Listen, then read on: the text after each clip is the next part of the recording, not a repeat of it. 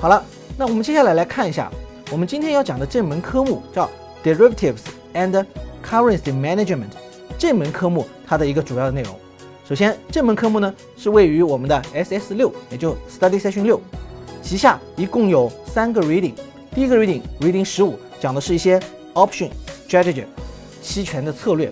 我们如何通过一些期权以及我的标的资产的一些配置和配比以及组合，然后呢达到我们的某种市场预期啊，这个就叫做 option strategy。